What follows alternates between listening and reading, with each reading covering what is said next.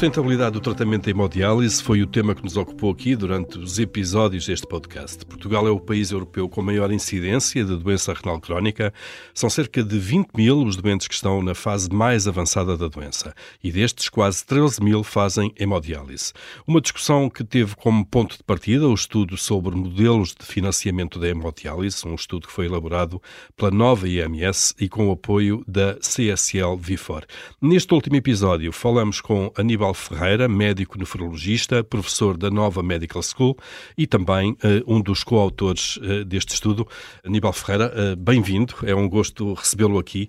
Vamos então olhar para este estudo de, de, em, em, que participou também e gostava de lhe perguntar, de facto, se a manutenção do sistema atual, que tem aquele, aquele preço compreensivo, que no fundo é, é retratada neste estudo, acha que esta manutenção é viável, é sustentável? Quando olhamos para estes resultados, que posso confessar que até a nós, como, como autores, eh, nos surpreendeu.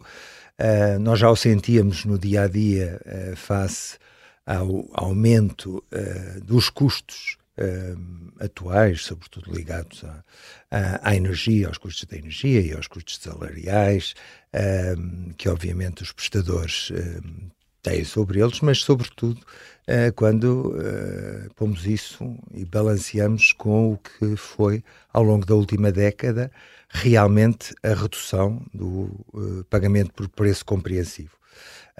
E se tivermos em conta os acessos vasculares e, o, e, a inflação, significa uma redução de cerca de 27% no pagamento que foi feito, que é real nestes, nestes últimos 10 anos, e pelo contrário, um aumento de cerca de 11 a 12% uh, nos custos.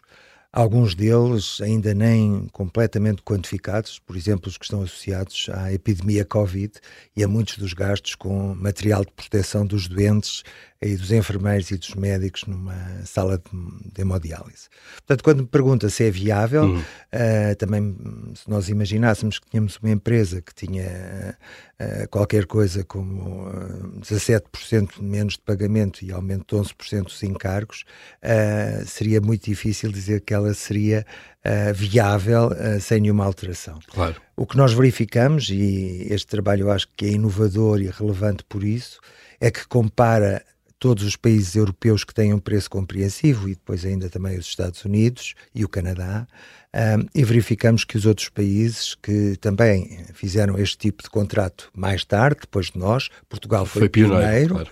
e publicou esse, e, uh, o trabalho que o mostrava, mas deixaram de fora do preço compreensivo um, uh, os fatores mais voláteis, uhum. nomeadamente a medicação e uh, o pagamento dos salários, salários no fundo, sobretudo claro. dos nefrologistas. São esses que variam mais, de alguma maneira. São esses e, portanto, que... como esses estão fora, acabam sim, por ser ajustados uh, ao custo. Claro.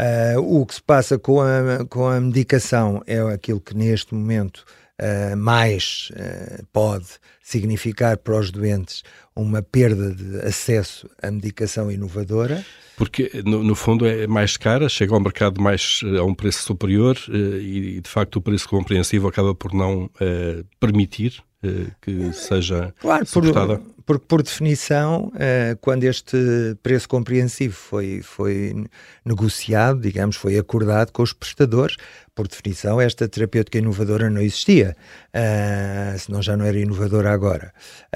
E, portanto, o que nós verificamos é que, sendo a margem uh, de lucro ou a margem operacional tão baixa ao nível dos prestadores ou tão dilapidada na última década, facilmente se entende que seja pouco provável que entre facilmente alguma desta medicação inovadora na no dia a dia do tratamento destes doentes, tendo em conta que aumentava bastante os custos. Claro. E, e Aníbal Ferreira, acha que, acha que isso de alguma forma um, põe em causa a qualidade do tratamento hemodiálise em Portugal?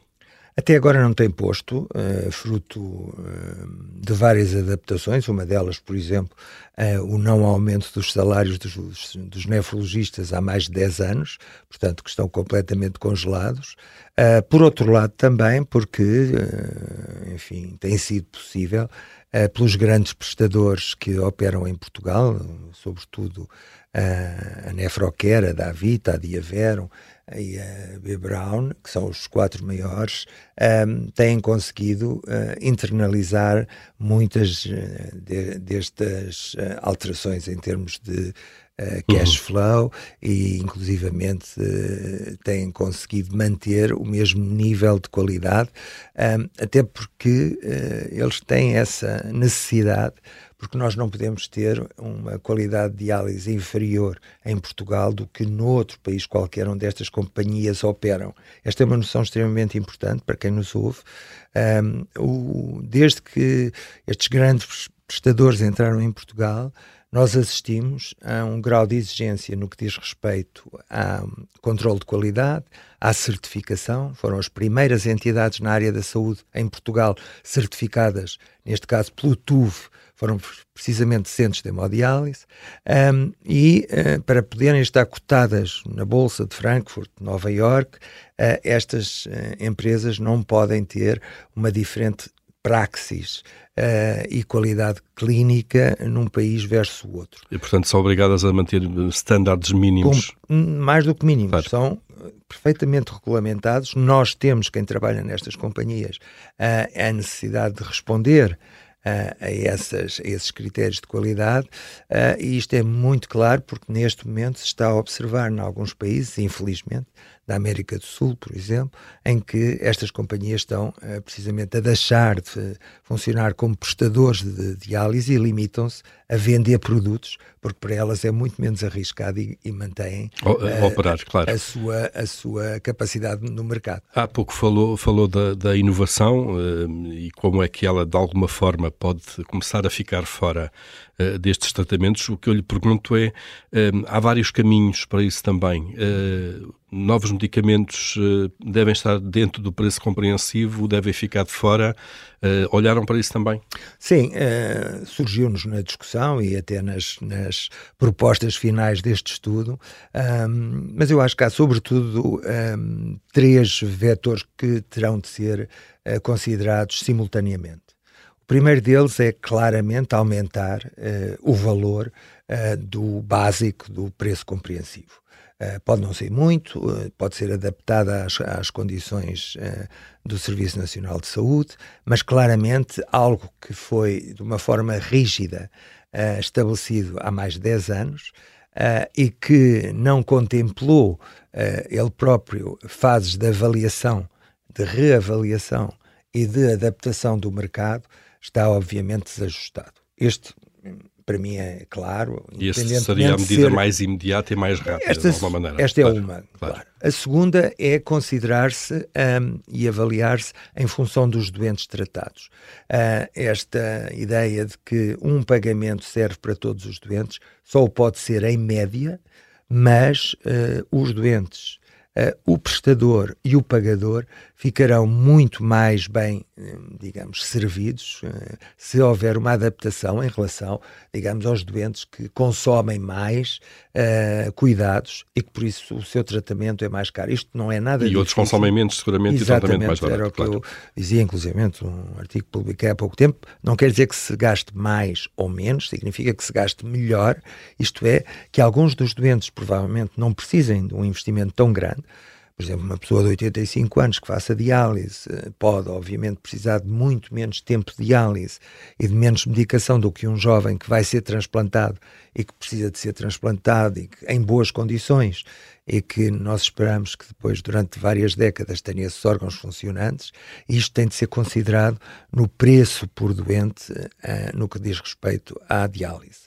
Finalmente, o terceiro vetor é ter sempre uma porta aberta para a terapêutica inovadora que seja relevante, não é inovadora só porque acabou de chegar, mas que seja relevante para o prognóstico dos doentes que estamos a tratar. Isto é, deixar sempre uma cláusula de negociação ou deixar uma, uma válvula, digamos, que permita, quando surge uma medicação inovadora, uh, que possa ser alvo de uma negociação entre os pagadores, os prestadores e quem um, pretende utilizá-la no tratamento dos seus doentes. Eu penso que com estas três vertentes nós conseguiríamos tratar melhor os nossos doentes, dar-lhes acesso à inovação e não aumentar significativamente o pagamento, o preço hum. compreensivo. E manter níveis de qualidade uh, que temos atualmente nesse tratamento. E, sobretudo, depois de termos sido inovadores uh, e termos sido os primeiros a estabelecer esta forma de pagamento, também conseguirmos salvar uh, e redescobrir de novo o preço compreensivo. Muito bem. Aníbal Ferreira, médico nefrologista, professor da Nova Medical School e também um dos coautores deste estudo da Nova IMS, com o apoio da CSL Vifor, que foi, a, a, do fundo, o ponto de partida para esta, para esta discussão ao longo de cinco episódios. Uh, foi consigo então que fechamos esta série. muito agradecemos a disponibilidade. Este podcast termina aqui. Ao longo de cinco episódios discutimos então a sustentabilidade em hemodiálise com médicos especialistas e partes interessadas. Esperemos que tenha sido didático e útil.